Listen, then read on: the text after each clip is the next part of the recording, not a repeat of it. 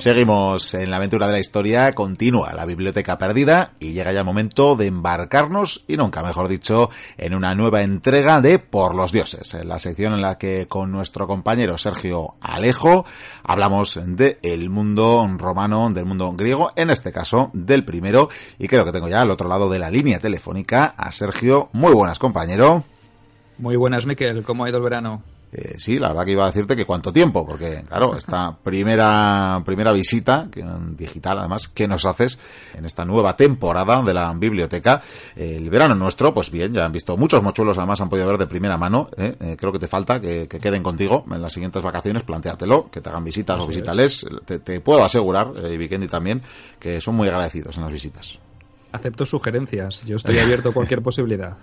Bueno, pues ahí tenéis mochuelas, mochuelos, ya sabéis, ¿eh? incluid en vuestras rutas alguna visita a, las tierras de Sergio, o si no, bueno, pues nada, abrirle vuestras eh, vuestras murallas y vuestras puertas, que, que él puede, bueno, eh, arribar al puerto al que sea convocado. Y con esto ya nos ponemos en situación, ¿no? Porque hoy vamos a hablar de Roma, del ejército romano, pero no de la legión, ¿eh? porque de vez en cuando hay que cambiar de tercio. Sí, hoy vamos a pasarnos al mar. Seguiremos hablando de la parte militar de, Roma, pero nos iremos al mar. Porque como en veranito hace falta bañarse y sienta bien un baño, pues qué mejor que hablar sobre la Armada Romana.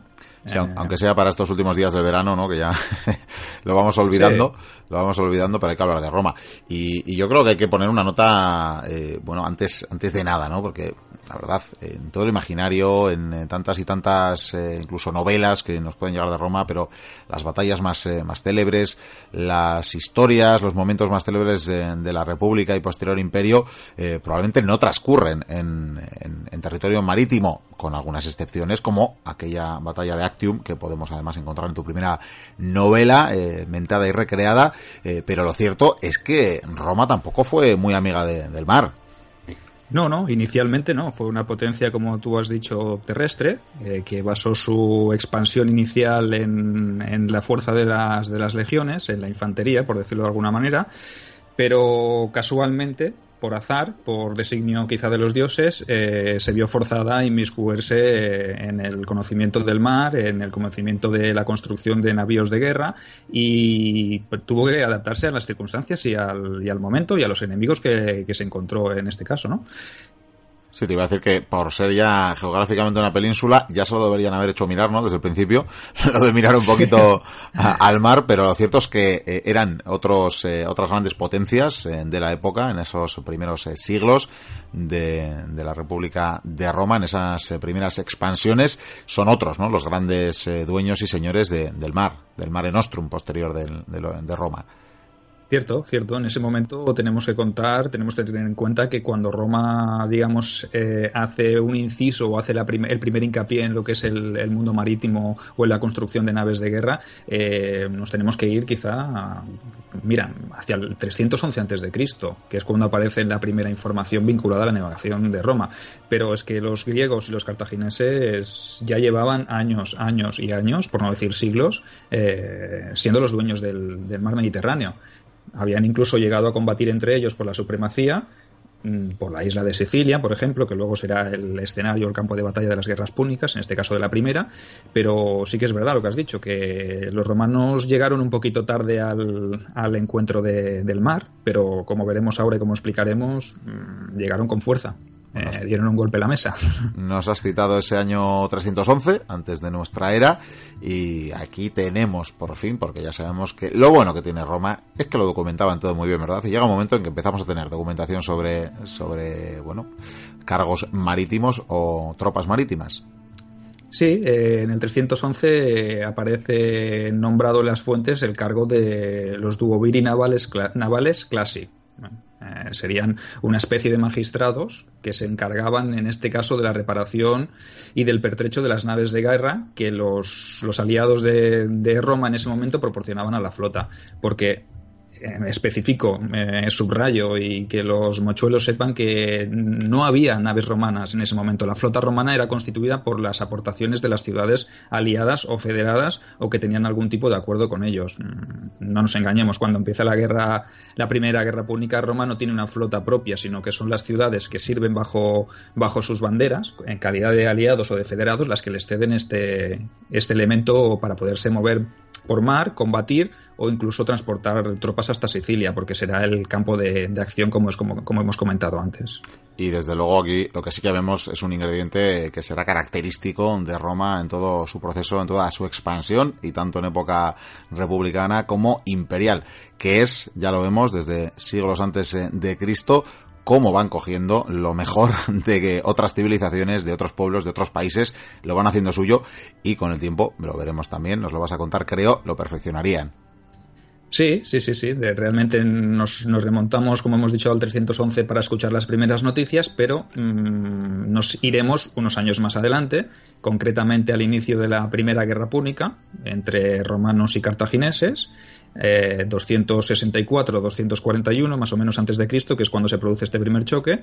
Y allí, pues los romanos no tuvieron más remedio que, emplearse a fondo eh, en conseguir eh, alguna manera de, ponerse a la altura de sus rivales, porque por tierra no había ningún problema es más, yo creo mm, que la supremacía terrestre la poseían los romanos con sus potentes legiones, pero eh, en cambio, como hemos dicho antes, los, cartagineses, herederos de aquellos fenicios, eh, que estaban curtidísimos en el combate naval, eran muy superiores en cuanto a flota y en cuanto a maestría a la hora de, navegar y de combatir en, mar, ¿no? Entonces, mm, los romanos mm, iban un poquito ahí a la, a la zaga, ¿no?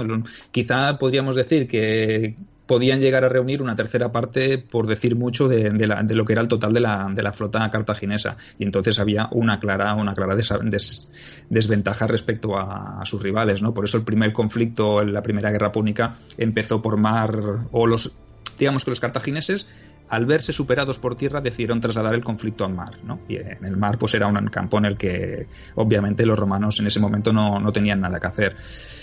¿Qué pasó entonces? Pues que realmente los romanos pues tuvieron lo que tú has dicho antes, ¿no? Mm, esa capacidad adaptativa o esa capacidad de coger, de copiar, de imitar y de incluso perfeccionar. Eh, dice la leyenda o dicen las fuentes, que esto ya no sé si será verdad, que los romanos o bien capturaron unos planos de una nave púnica o bien encontraron una nave púnica que estaba anclada en la costa. Eh, fuera cual fuera el caso, realmente los romanos lo que sí que hicieron es que empezaron a formar una flota eh, pues en base a, la, planimetría o, a la estructura de una nave cartaginesa. O sea, realmente copiaron, mm, no vamos a engañarnos. Eh, en vez de idear ellos un sistema nuevo de, nave o una planimetría nueva de nave, lo que hicieron ellos es eh, recoger esa base púnica o griega, porque más o menos serían el mismo modelo, un modelo similar, y ellos empezaron a construir su flota. Y eso hizo que en menos de dos meses llegaran a tener más de 100 navíos. O sea, imagínate.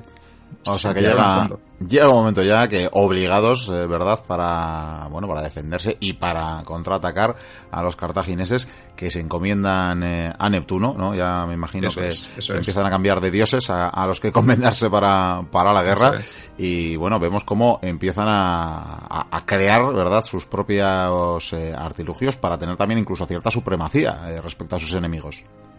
Sí, sí, aquí es donde aparece la inventiva romana, ¿no? El ingenio romano, ya que tenemos la nave copiada o similar o imitada, ¿qué vamos a hacer? Pues vamos a introducir un elemento nuevo. Y este elemento nuevo fue el Corvus, el Corvus, que es traducido a nuestra lengua, sería el cuervo, la traducción literal, ¿no?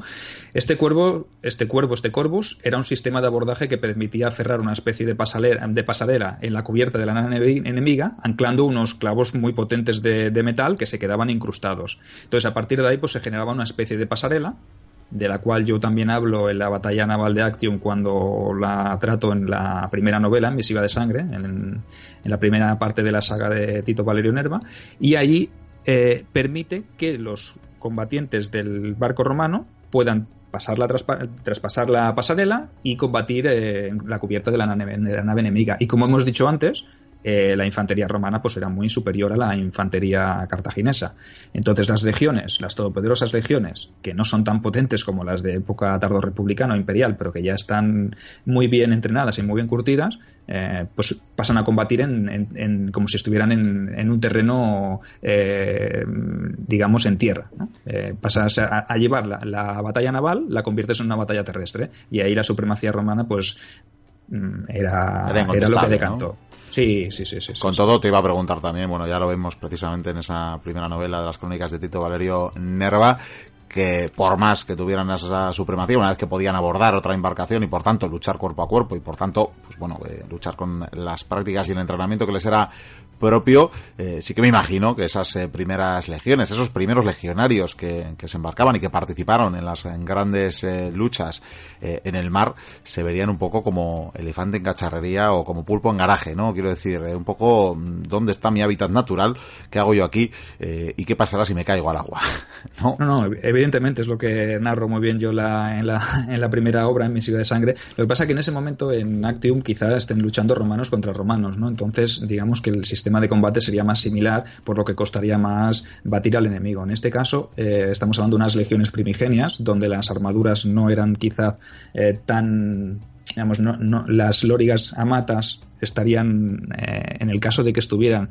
empezarían a aparecer, no eran muy, digamos, no tenían mucho peso, y en el cual los remeros o los, digamos, una especie de pseudo o primitiva infantería de marina eh, empezó a combatir en, en, las, en, los barcos, en las naves romanas. ¿no? Lo que sí que es verdad que cuando te caías al mar, por muy poca armadura y chapa que llevases, pues lo más lógico es que te fueras para abajo. Obviamente el miedo existía y la posibilidad y el riesgo también, ¿no? Y cuando tú cruzas una pasarela, que obviamente no creo que tuviera ningún tipo de barandilla como las que tienen habitualmente o las actuales, el riesgo de caer y, de perecer en un entorno un poco desconocido, pues siempre causaba miedo, ¿no? Aparte, el balanceo del barco era evidente, por mucho que estuviera anclado las dos naves, la fuerza del mar pues movía también las, las embarcaciones y se corría un alto riesgo de, caer de caer a los brazos de Neptuno y por tanto había que encomendarse como decíamos antes. Vamos a avanzar en el tiempo, Sergio, porque creo que hay una batalla, la de Mila, que también queda recogida en las crónicas eh, de la historia romana.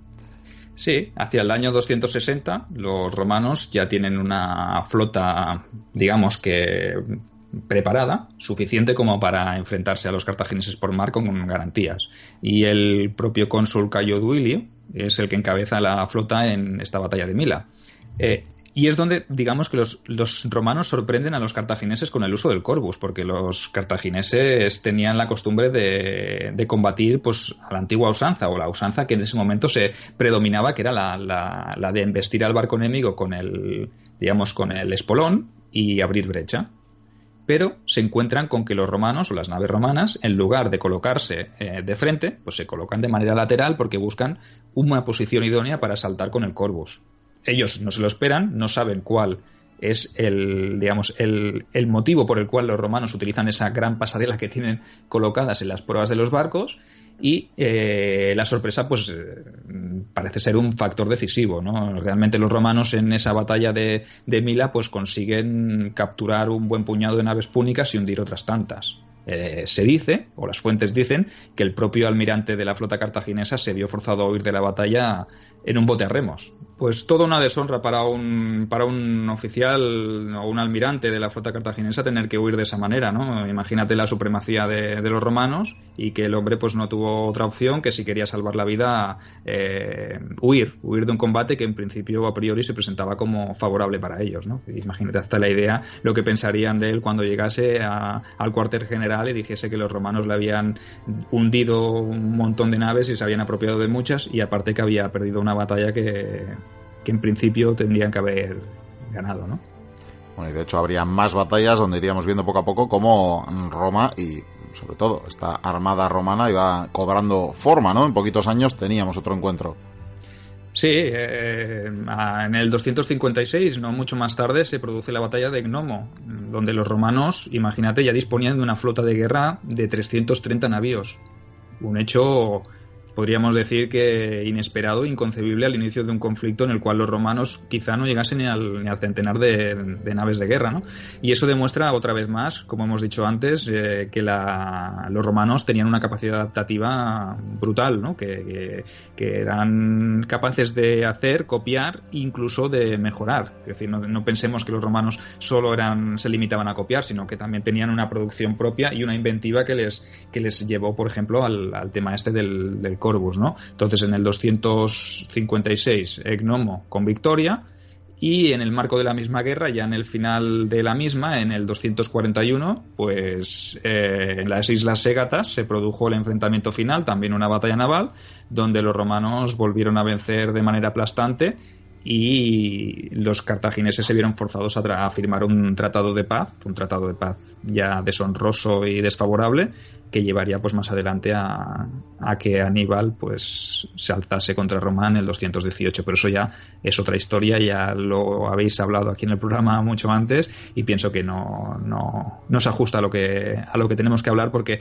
Aníbal ya el mar la segunda guerra púnica podríamos decir que los, los, cartagineses ya dejaron de lado el mar y vieron que era imposible combatir con, con los romanos y decidieron decantarse por, por el ataque terrestre, ¿no? Y de, de, de, hecho, la única batalla naval que se produjo en, en, ese, en esa segunda guerra púnica no, no, fue ni marítima, en todo caso, fue la batalla del Ebro, la batalla del río Ebro en la que los romanos lucharon contra una flota cartaginesa mandada, comandada por Asdrúbal y en la que el cónsul Neo Cornelio Escipión logró vencer también a los cartagineses. Imagínate hasta qué punto los, los cartagineses salieron mal parados de ese, de ese encuentro con Roma por mar y podríamos decir que desde ese momento, o desde cuando los romanos ya acaban venciendo la, la guerra o acabando la Segunda Guerra Púnica, se convierten en los verdaderos amos y señores del, mar Mediterráneo. En ese momento quizá podrían empezar a hablar ya del... De Mare Nostrum, ¿no? Eso efectivamente.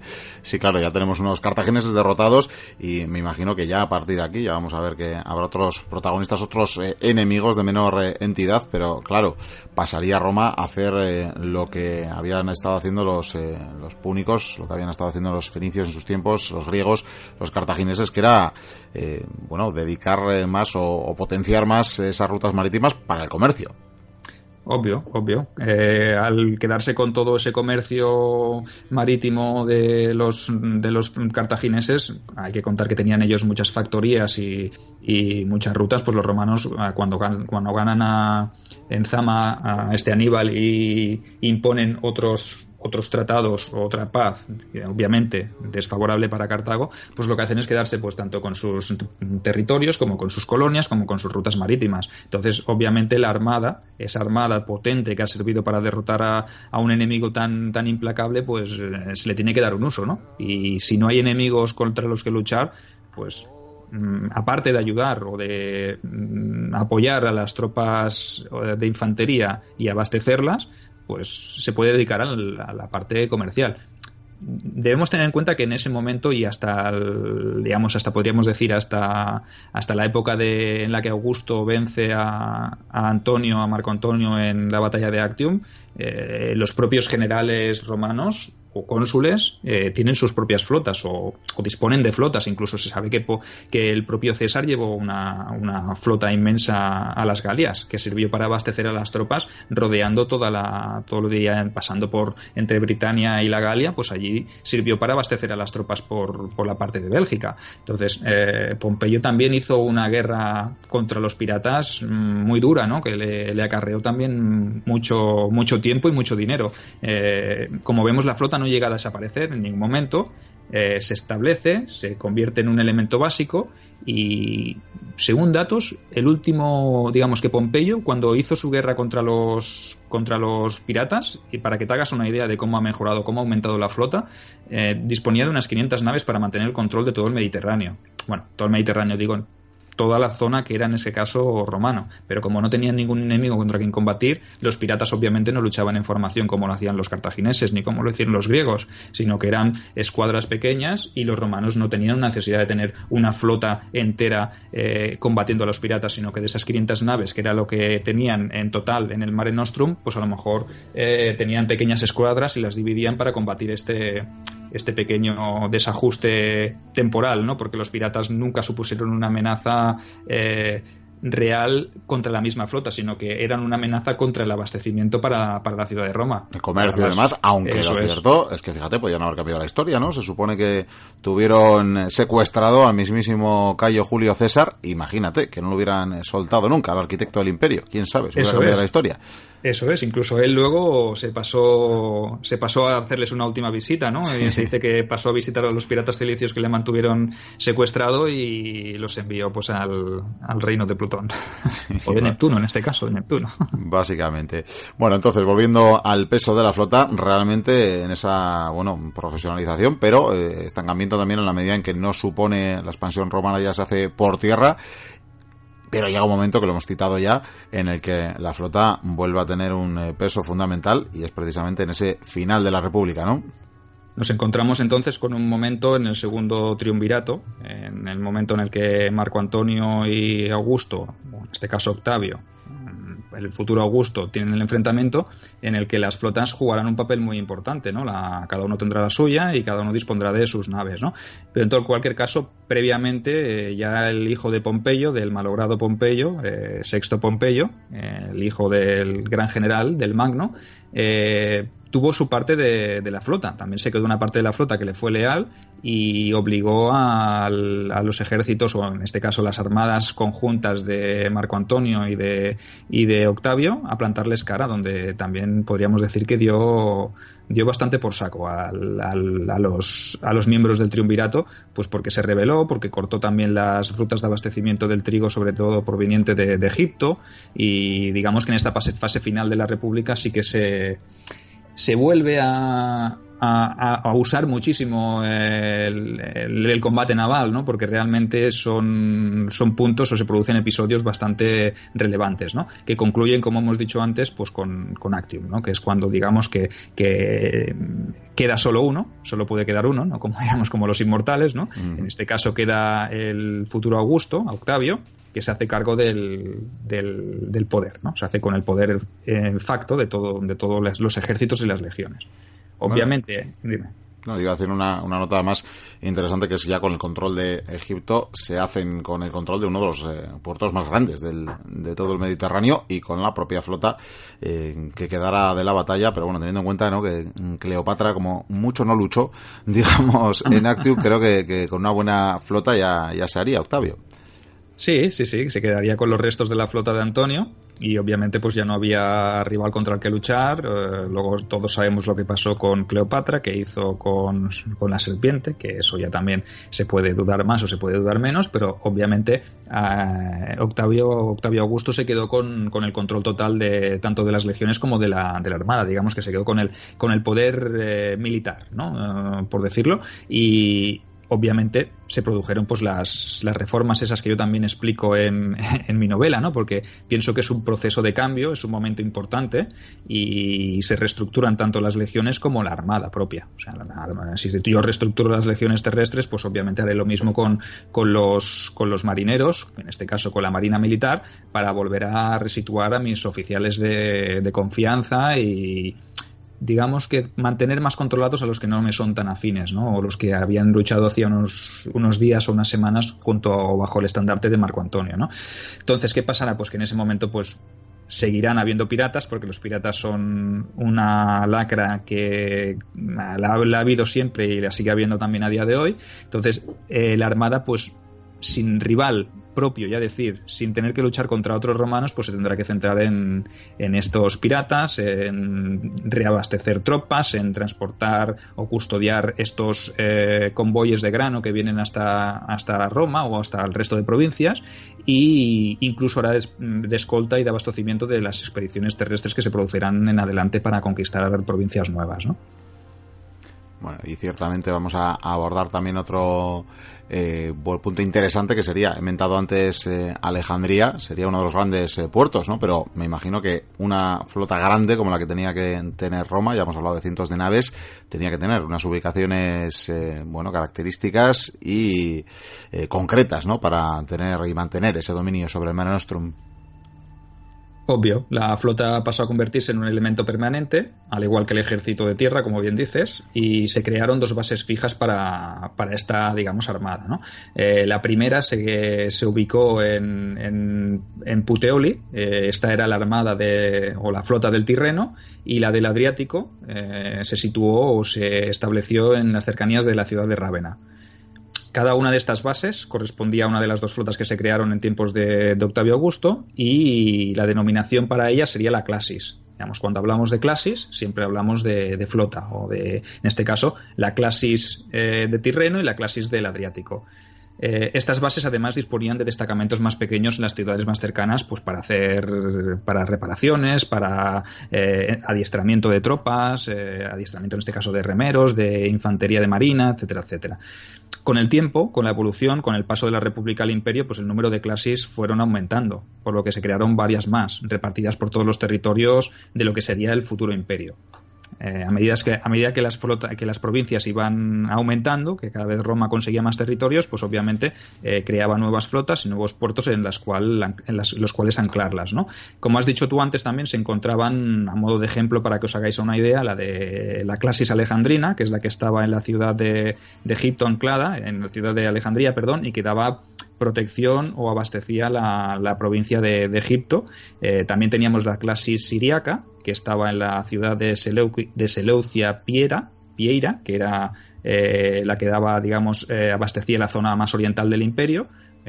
y luego estaba la clase póntica, ¿no? que esta estaba en las ciudades de, entre las ciudades de Bizancio y Trebisonda. Esta daría, digamos, al Mar Negro, ¿no? al Ponto Uxino, a ese mar que los griegos denominaron Ponto Uxino y como veréis, pues Bizancio era una ciudad ya en ese momento también bastante importante y era la, más adecuada para tener la, la flota anclada, ¿no? Con los pasos, con el paso de los años, los, sucesivos emperadores pues, se encargaron de crear nuevas flotas, nuevas clases y las repartieron por todos los territorios. A su vez, a modo anecdótico, no penséis que solo se instauraron flotas a nivel eh, Mare Nostrum, a nivel del Mediterráneo, sino que eh, se adaptaron a los tiempos, a las conquistas y a las necesidades de la, de la expansión imperial y se crearon o se formaron flotas fluviales, las clases fluviales, que cubrían grandes ríos como, como por ejemplo el Rin, el Danubio, incluso el Éufrates en tiempos del emperador Trajano. Digamos que ellos cubrían los ríos, patrullaban las zonas del Limes, en este caso, del Limes danubiano, del Limes o la frontera del Rin, incluso, como he dicho antes, la de la parte de, más oriental, ¿no? Del Éufrates, imaginaos, ¿no? Casi en el corazón del imperio persa, eh, con la máxima expansión de Trajano, pues se creó también una flota que se encargaba del, del patrullaje y del abastecimiento de las tropas que estaban allí destacadas, ¿no? Creo que tenemos, te iba a decir que tenemos esta documentación del nombre de alguna de las embarcaciones, ¿no? Eso es, eso es. Las, las, embarcaciones pues se les daba un nombre, ¿no? Cada, pues en base supongo que algún epíteto como se le daban a, las legiones, ¿no? En base a, a la, buena aventura que, hubiesen tenido, al, al, a, dónde, a dónde estaban estacionadas o quizá por designio de, la, de los marineros o del propio capitán. A modo de ejemplo para que los mochuelos os hagan una idea de, de, los nombres que podían llegar a tener estos barcos, pues tenemos desde el Victoria, el Fides, el Venus, Fortuna, Isis o Éufrates, ¿no? Estos son algunos de los ejemplos de los barcos que han llegado hasta nuestra hasta nuestros tiempos, ¿no? Que las fuentes han recogido. Que la verdad ignoro, pero estaría bien saber si otras civilizaciones eh, nombraban con, vamos, con nombres eh, sus embarcaciones.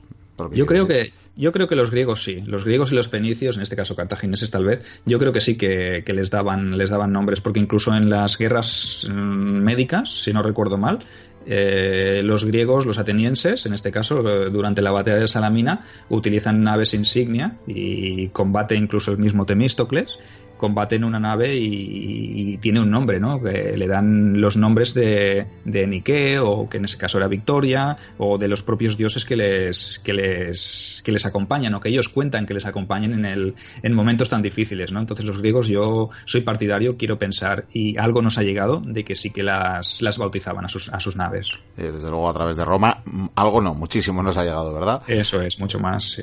Bueno, creo que nos puedes hablar también de esa reforma de la que hacías mención.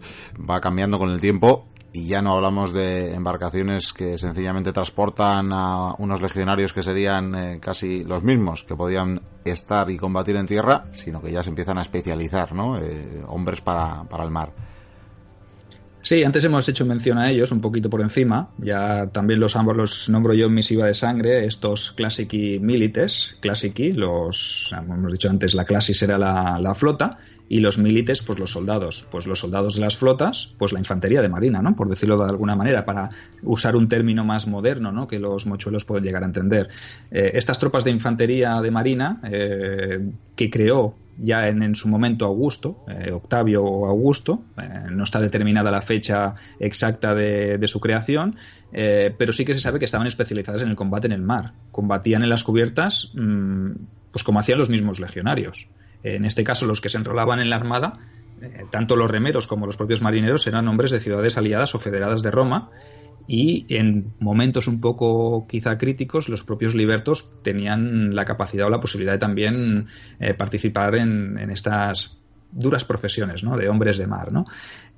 también podían convertirse en tropas de asalto. Estamos diciendo que los mismos remeros en un momento determinado, cuando el barco está en dificultades y tu propia infantería de marina no es suficiente, pues si te tienes mano, mano de obra, por decirlo de alguna manera, o eh, refuerzos extra, pues los marineros también podían, podían convertirse en, tropas de choque, ¿no? Lo que nunca se ha podido demostrar, que yo mm, eh, siempre decimos, ¿no? Siempre acabamos remitiéndonos en algún momento a alguna película, ¿no? A, la Hollywood o a algún o algún similar, ¿no? Al tema del, del cine, ¿no? Al aspecto cinematográfico. Benur, ¿qué hacía? Pues que los remeros todos eran esclavos. Mm, entonces, aquí mm, es donde surge la, controversia, ¿no? Yo soy más partidario de lo que dicen las fuentes, porque nunca en ningún sitio he encontrado yo que diga que los, remeros eran, eran esclavos y eran reos o eran galeotes, porque los galeotes mm, que iban encadenados y que cumplían condena, en teoría esto ya nos teníamos que ir a la, Edad Media, ¿no? entonces, yo lo dejo ahí en el aire porque seguramente saldrá alguien que diga no es que sí que yo he encontrado un sitio donde dice que pero las fuentes clásicas nunca lo han dicho ni han hecho mención los griegos tampoco usaban esclavos para remar quiero decir ¿Por qué? Porque, como hemos dicho, si es determinante tener que luchar en algún momento, un esclavo va a luchar, va a tener la preparación física y militar para poder. o quizás lucha con la lealtad contraria, quiero decir, con los atacantes. Eso es, o un esclavo que esté, que esté malnutrido y que no apenas coma y tal, va a estar en las capacidades idóneas para poder mover un trireme en un momento que se requiere toda la fuerza física para lanzar un ataque con, espolón.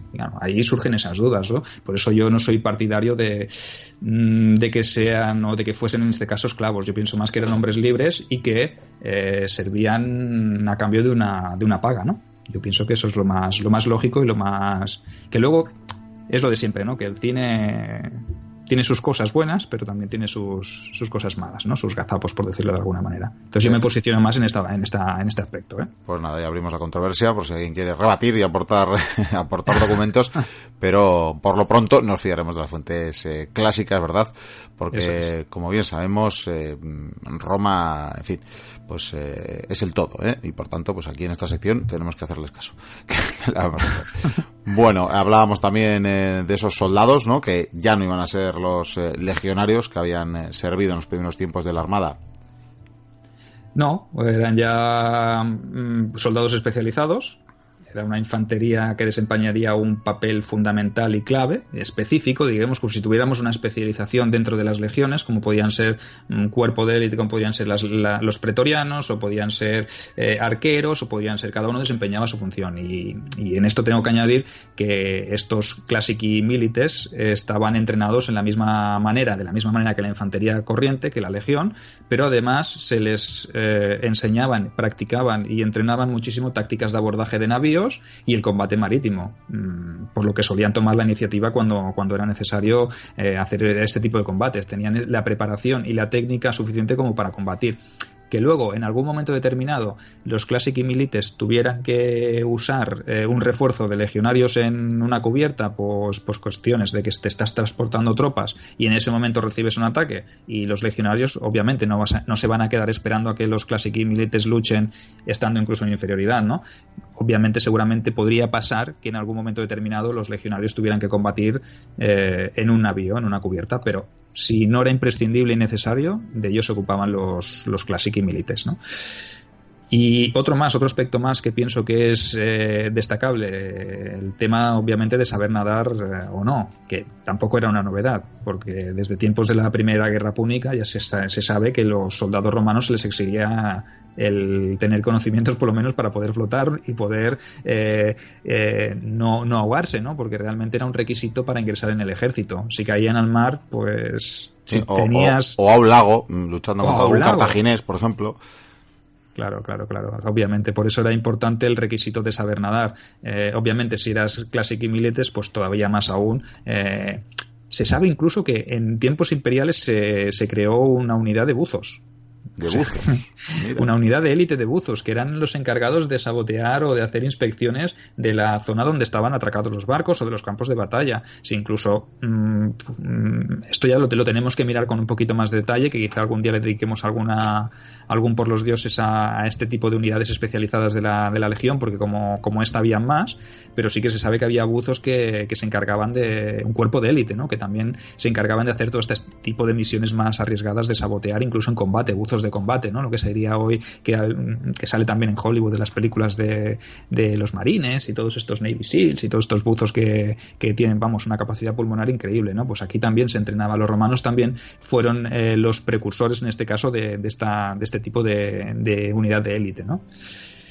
Entonces, Augusto es el que se le atribuye, por las fuentes le atribuyen la creación de, estos Classic Milites, mm, aunque algunos van un poquito más allá y como siempre pues sale una figura que creo yo que es la más relevante en tiempos de Augusto, quien fue su mano derecha, que fue Marco Vipsanio Agripa, que fue también a su vez el inventor del, de otro artilugio que se usó mucho en las naves de combate, en las naves romanas, que fue el Arpax. ¿no?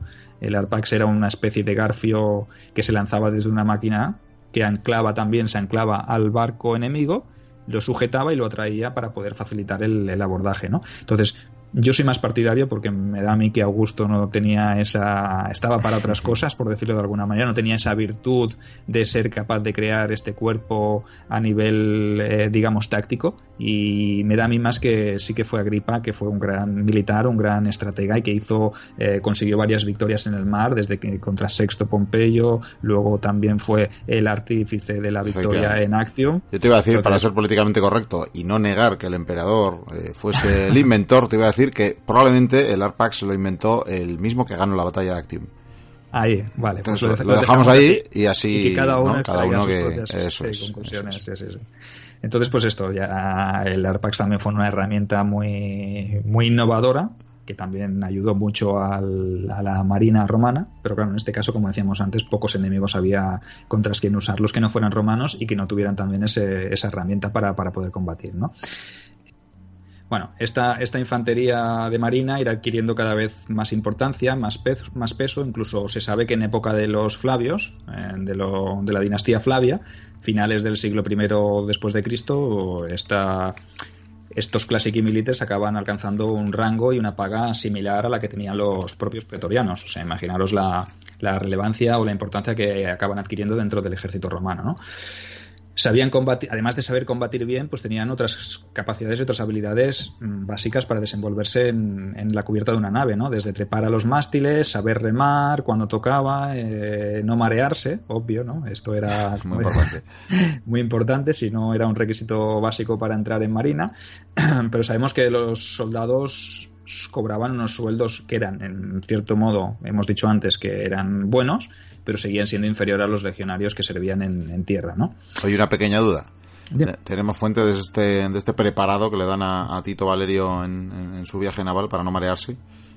Sí, sí, sí, sí. Este fue este preparado que saqué en su momento para el, para el, propio libro, pues lo estuve buscando y sí, sí, hay fuentes antiguas que ya recogen este, estos mejunjes, estos, digamos, eh, digestivos o, por decirlo de alguna manera, para sentar bien el estómago a base de plantas, ¿no? Porque, o sea, protobiodramina. Sí, la protobiodramina, por decirlo de alguna manera, ¿no? Porque sí que es verdad que no todo el mundo estaba preparado y si el Classic Milites tenía que estar preparado, los legionarios no tenían por qué, ¿no? No era muy habitual. Entonces, si te tenían que transportar, ni que fuera por un río al Danubio de un lado a otro, pues obviamente si era mejor que no te mareases, ¿no? Entonces, estos, los médicos y la medicina de época romana, a la cual podríamos dedicarlo también una sección, ya lo dejo caer, algún día pues podríamos lanzarnos un poco más a la palestra y preparar algo sobre la medicina griega, romana o en el mundo antiguo, pues eran auténticos, eh, digamos, estudiosos, ¿no? Y también debemos destacar que muchos procedían de, Oriente, ¿no? De Oriente o de Egipto. Entonces, a partir de aquí, estos preparados yo creo que también iban a la orden del día, sobre todo para los recién llegados que no eran Classic Pues como decía, en tiempos de Augusto, pues el Classic Milites tenía que servir 26 años, ni más ni menos que 26 años, seis más que un soldado de, la Legión, lo cual pues alargaba mucho la posibilidad de, perecer, incluso en un entorno tan hostil como podía ser el mar, ¿no? Pasamos a hablar ahora, si te parece, sobre el equipamiento. Vamos allá.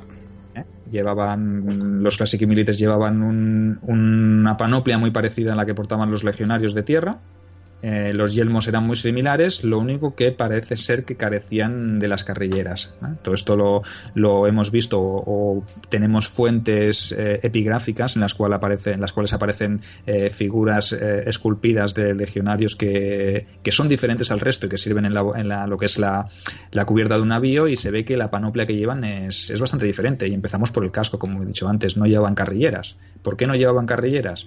Eso les permitía pues, tener un campo de visión más amplio, escuchar mucho mejor las aglomeraciones que se producían en las batallas y en las cubiertas, lo cual cosa no quiere decir que en, tierra no hubiese aglomeraciones, claro. Quizá eso a lo mejor nadie lo valoró, ¿no? Que primaba más una cosa que la otra. Sobre todo porque la practicidad de la carrillera a la hora de proteger mejilla y oreja era muy, muy práctica, ¿no? Incluso sabe que algunos legionarios tenían un agujerito o lo que sea, incluso en época griega, ya cuando hablamos de los soplitas lo dijimos, ¿no? Que los cascos o los yelmos de los soplitas, los cranos, llevaban un agujerito para, para poder escuchar mejor las órdenes, ¿no? Lo que sí que se sabe según las fuentes epigráficas es que las los yelmos o los cascos romanos de los Classic y Milites no, no llevan carrilleras, ¿vale?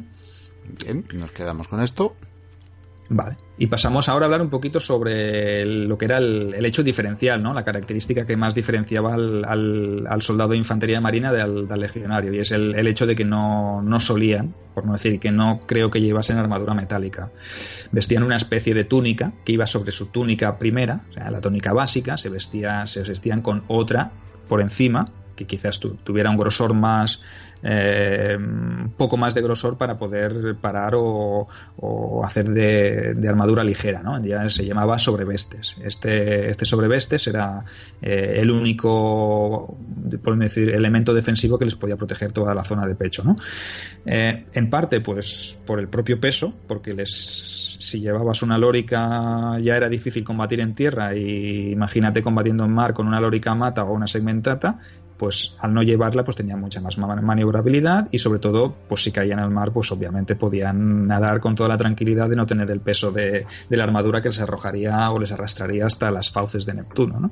Efectivamente, yo solo pensar, eh, ya habiendo vestido lórica mata y lórica segmentata, meterme en el agua con eso no lo veo. Igual para caminar por el fondo pues puede venir bien, pero... Pero imagínate tenértela que desabrochar, ¿no? Tú solo, mientras te vas hundiendo, ¿no? O sea, imagínate, si ya es difícil ponértela solo, imagínate tenértela que desabrochar, ¿no? Obviamente. Ya, te podías encontrar con alguna, sirena bondadosa, porque si no, no.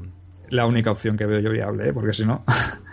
En cuanto a las armas de ataque, ¿no? Las armas eh, ofensivas que llevaban los, los y Milites eran, pues obviamente, el Gladius, o la espada corta romana, y el Scutum, eh, las mismas dimensiones que las que llevaban los, los infantes de, de, tierra, ¿no? La única diferencia es que no solían utilizar el Pilum, porque el Pilum era más pesado y requería un poquito más de espacio para lanzarlo, eh, y en su lugar usaban una lanza más corta y manejable que incluso si se arrojaba se podía llegar a, recuperar en, caso de que fallase, ¿no? que eso era mucho más práctico a la hora de combatir. Bueno, pues con esto yo creo que podríamos zanjar el, tanto el tema de los Classic y Milites como en general el de la, de la Armada Romana, ¿no? Yo creo que ya hemos mm, ahondado bastante en el tema, ¿no? Hemos dado aquí más pinceladas unas cuantas pinceladas sobre la evolución de la, de la flota, de la armada, y a modo de conclusión, si te parece, pues yo sacaría simplemente esto, que la evolución de la Marina Romana fue muy lenta al principio, le costó bastante adaptarse a los tiempos. Eh, digamos que tuvo que competir también con enemigos bastante poderosos, pero que, como siempre, la conclusión es que lo hemos dicho varias veces durante la sección, eh, que se acabaron adaptando a la perfección en el mar, ¿no? Como hicieron en tantos otros otros campos, ¿no? Los romanos mm, fue decisivo para que al final se hicieran con el dominio de los mares. yo creo que esta es la conclusión, ¿no? Romanos, adaptación, mejoras, inventos.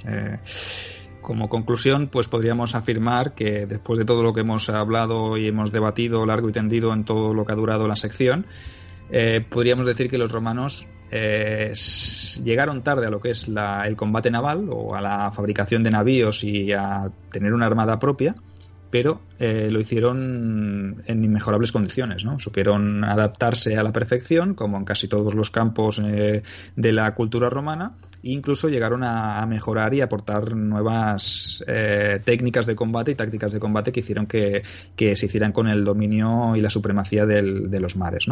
Pienso que es la conclusión a la que llegaríamos cualquiera de nosotros para que todos los mochuelos, para que los mochuelos no digan que dejo la parte bajo imperial así un poco olvidada, pues debo decir que la historia de la flota continúa, continúa hasta la caída del mismo imperio romano de Occidente y que el imperio de Oriente, el imperio bizantino, será el que tome el relevo y lo hará pues aportando pues nuevas técnicas como ya hablamos en su día hablamos del fuego griego hablamos de los tipos de barcos que, usaban los, los bizantinos que eran los dromón y que eran bastante o un poquito diferentes diferían bastante del trireme y bueno pues esto ya es otra historia ¿no? que explicaremos más adelante si, si los dioses nos lo permiten ¿no? si no son propicios porque ciertamente me imagino que hay grandes aventuras por ejemplo en esos eh, siglos durante, durante los que se intenta reconstruir el imperio romano antiguo con esas expediciones. Por tanto, seguro que hay mucho interesante. Estaba pensando incluso que por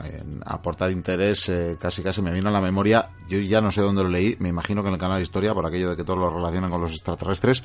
Eh, esto lo estoy diciendo con, humor, ¿eh? quizás por si no lo parece, algún mochuelo no, no, no, me eche luego a los leones. Eh, pero yo creo que he llegado a oír que los romanos supuestamente llegaron por mar a América también. Así que bueno, ahí tenemos para, Ahí queda la duda siempre. Para, para conspiranoicos, ¿eh? puedan ahí, no sé, haber encontrado alguna moneda romana por ahí eh, para atestiguarlo. Pero bueno, yo creo que con esto hemos dado buena radiografía de lo que fue la Armada Romana, siempre más olvidada, siempre en un segundo lugar respecto a esa máquina perfecta de guerra que era la Legión Terrestre, vamos a distinguirla hoy así, y que ha sido desde luego otra interesantísima entrega de Por los Dioses de nuestro compañero Sergio Alejo, ya sabéis, eh, historiador y escritor de una saga de novelas que siempre recomendaremos, las crónicas de Tito Valerio Nerva, la hemos eh, comentado hoy, pero que además, ya lo iremos comentando a lo largo de esta temporada, tiene nuevos e interesantes proyectos en ciernes y que lo dicho, iremos hablando de ellos si te parece, Sergio. Muy bien, lo dejamos pendiente. Hasta la próxima. De acuerdo, Agur.